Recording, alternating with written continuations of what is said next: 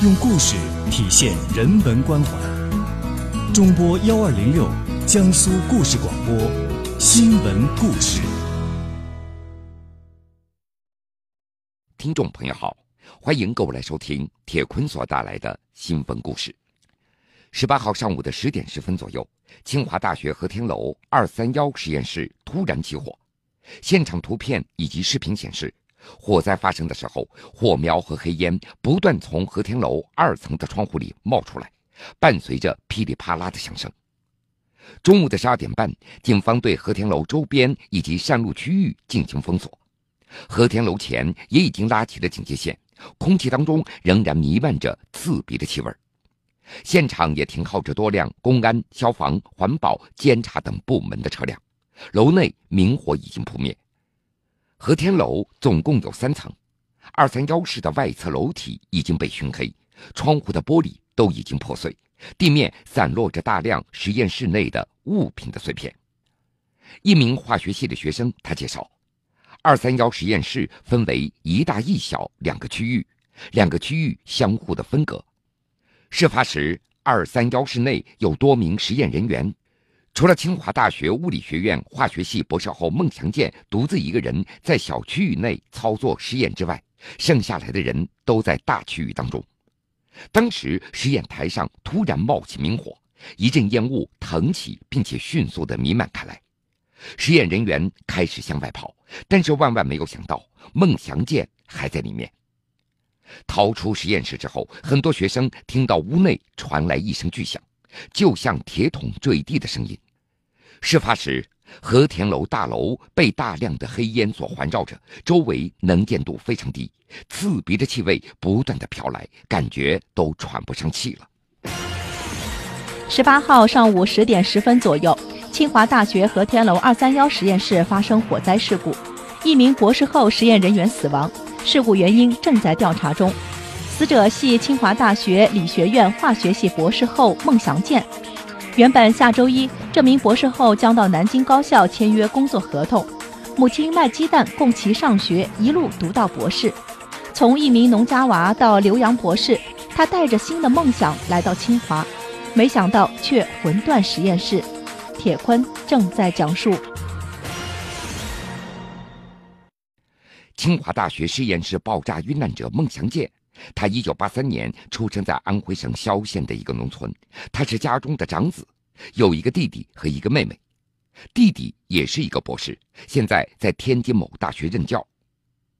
孟家条件并不宽裕，母亲每天早晨五点钟就出门，晚上十点钟回来，以卖鸡蛋为生，供孟祥建和弟弟一路读到了博士。在社交网站上，孟祥建留下了一张戴着墨镜、穿着蓝色 Polo 衫的照片。酷酷的造型下面露出开心的笑容。在同学们的印象里，孟祥建平时不是在图书馆，那就是在实验室。从小他就是一个学霸。根据资料显示，二零零五年七月份，孟祥建在安徽大学获得了理学学士的学位。根据同学们的回忆，在安徽读书的时候，孟祥建特别喜欢踢足球。暑假回家，他也会经常约着朋友一起踢球。之后，他成功的考入华东理工大学读研究生。二零零九年三月，他获得医学硕士学位。还在华东理工念书的时候，他曾经在日志当中记录下自己一步步踩出的人生轨迹：农村老家，到小镇黄口，到县城萧县，再到省城合肥、吉林长春，再到安徽蚌埠。然后，上海、北京、上海、杭州，再到上海。即将从华东理工毕业的时候，孟祥建曾纠结的是去新加坡还是到香港继续深造。当时他在日志当中是这么写的：“我本人想去新加坡，家人、朋友、同学、亲戚都要我去新加坡。虽然现在三所学校都答应要我，不过经历太多风雨的我，心里还是悬着。我只想说。”老天要是说付出能有回报的话，我应该能够顺利的去，然后到美国完成我最终的梦想。二零零九年，孟祥建顺利的进入了新加坡南洋理工大学攻读博士学位，并且成功申请了该学校的奖学金。当他得知自己的导师是有机合成大师级的人物，他在日志当中感慨的写道：“不敢想象，我真的捡到了一个大便宜。”来到新加坡，孟祥建的心情看上去好多了。二零一零年三月五号，他写下了第一篇的长日志，字里行间流露出他美好的心情。他写道：“新加坡很美，空气质量超好。这里的玻璃，我发现透光度一直都是超好，没有见过灰尘。但是对我来说，这里有点热，就和北方的晚秋似的。白天只要到外面走走，就感觉到热了。这是我没有出去逛街的一个重要原因。因为没有学过英语、有机化学的词汇，刚开始孟祥建时常和导师产生误解。在磨合期过后，他的实验水平也逐渐被导师所认可了。导师对他更加关心了，也不让他工作太长的时间，基本上每天一个实验。这个从农村走出来的少年，对自己的责任和理想，他有着执着的追求。他在日志当中是这么写的：小时候，我想考最好的县高中，结果跌到二等高中；大了，我想考好一点的大学。结果落了一个三等重点，我想上最牛的研究生学校，后来去了华东理工，出国想去美国，这不现在到了新加坡，然后呢？即使最后达不到自己的理想，我相信努力了，上天也不会亏待我的。为了理想，我奋斗了，我就不后悔了。最终，去年六月份，孟祥建。成功的从新加坡南洋理工大学毕业了，获得理学博士学位。他带着新的梦想来到了清华大学。十八号下午的六点钟左右，孟祥建的母亲和弟弟、弟媳妇从天津赶到了清华大学。在旁人的搀扶下，老人是悲痛欲绝，一边哭一边喊：“我的儿子！”根据孟祥建的弟媳妇的介绍。上午的十点多，他们就已经看到新闻，知道大哥在和田楼二楼正在做试验。他们特别的担心，一直在给导师打电话和发邮件，但是都没有回应。打校方的电话也没有人接。下午的两点多，学校方面通知家属赶往学校，但是也没有说具体什么事情。由于北京距离天津不远。每当孟祥建有时间的话，他都会坐着高铁去看望在天津的弟弟和母亲。母亲还记得，就在上个星期，他们还见了面，儿子活蹦乱跳的。周一的时候，孟祥建还打电话告诉母亲说要到南京工作了，合同都已经签好了。没想到现在竟出了这样的事情，儿子没了，这也是挖了母亲的心啊。在家里人的眼中，孟祥建一直在奋斗着。社交网站“孟祥建”第一篇的日志就发表于二零零八年。他写道：“做试验一直做到累趴下为止，我真的很累，不过我心甘情愿。”二零零九年，孟祥建又在一篇题目叫做“为了目标拼了”日志当中是这么写的：“最近一个月都两点钟睡觉，天天忙着补数据、写论文。今天总算基本完成了，要休息两天了。”接着还要写文章，英文文章也不是那么的好写。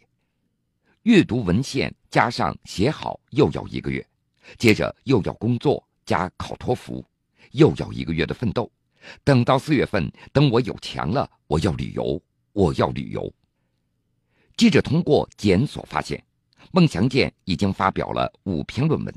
在清华大学生命科学联合中心网站，他的名字出现在2014年第二批 CLS 博士后基金入选者名单公示当中。十八号下午的六点二十分左右，清华大学派来两辆车将家属接走了。十八号上午十点十分左右，清华大学和天楼二三幺实验室发生火灾事故，一名博士后实验人员死亡。事故原因正在调查中，死者系清华大学理学院化学系博士后孟祥建。原本下周一，这名博士后将到南京高校签约工作合同，母亲卖鸡蛋供其上学，一路读到博士。从一名农家娃到留洋博士，他带着新的梦想来到清华，没想到却魂断实验室。铁坤正在讲述。清华大学表示，十八号上午十点十分左右，化学系和天楼二层一个实验室发生火灾事故，一个博士后实验人员死亡，楼内师生及时组织撤离，周围人员也已经疏散。经过排查，没有发现其他人员伤亡。中午十二点钟左右，环保局结束了对和田楼周边上风区、下风区的空气监测，没有监测到对人体有害的气体，空气状况正常。和田楼北侧地面在灭火的过程当中产生积水，考虑到实验室有常规化学药品，积水可能对环境造成危害，学校对积水先行填沙覆盖。请专业机构进行集中收集处理，防止直接进入下水道可能造成的污染。事故的原因正在调查之中。新闻故事，铁坤讲述。铁坤讲述。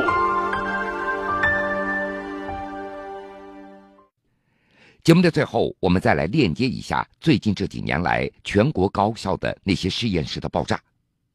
二零一一年九月二号，华东理工大学两名研究生在实验室做化学试验的时候，不慎遭遇爆炸受伤。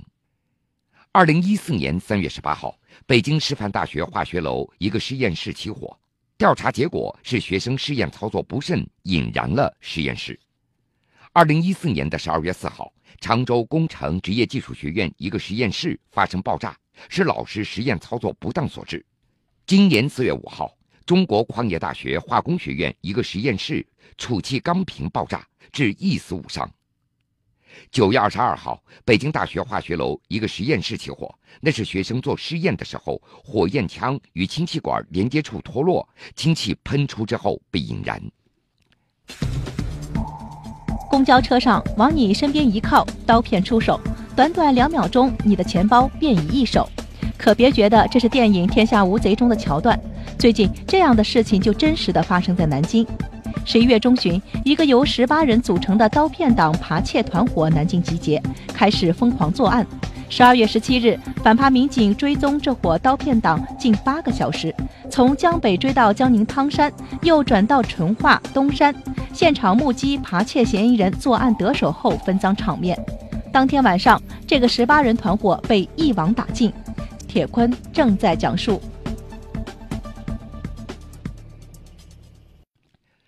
十月中旬以来，南京公交治安分局刑警大队在梳理扒窃案情的时候，就发现南京浦口、陆河、江宁等地连续发生了多起公交车上使用刀片划兜扒窃的警情。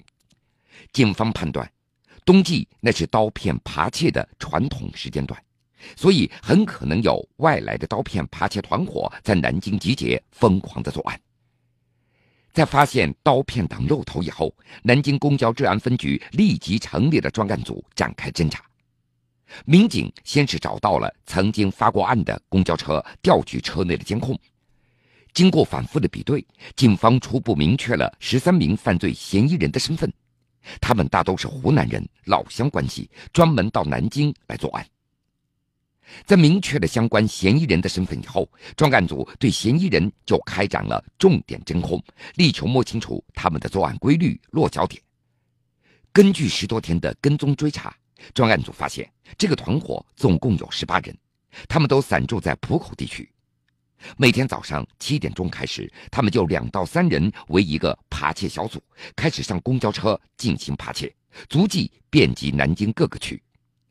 他们的活动范围那也是相当广，一般会分为两路：一路乘公交车过江，穿过南京城区，一直抵达镇江的聚龙；而另外一路则不过江，他们往陆河、滁州方向走。在这期间，这伙人不断的换乘公交车，在车上互相配合，不断采用掏兜、刀片划兜的作案手段来实施扒窃，一直到晚上六七点钟，他们才陆陆续续返回暂住地。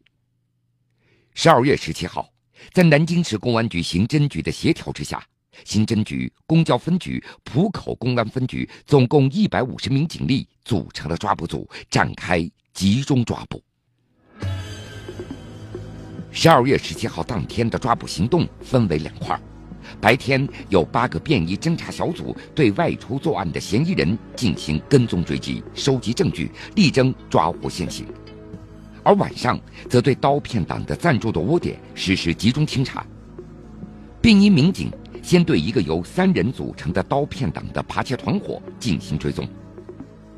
十二月十七号早晨七点，便衣民警就赶往了桥北普珠路一带。民警经过调查得知，这伙人一般七点过后就会出门开始作案。果然，在南京长江大桥下的一个公交站台，发现了两名扒窃嫌疑人。这是两名中年男子，都挎着包，一个穿着绿色的羽绒服，一个戴着帽子。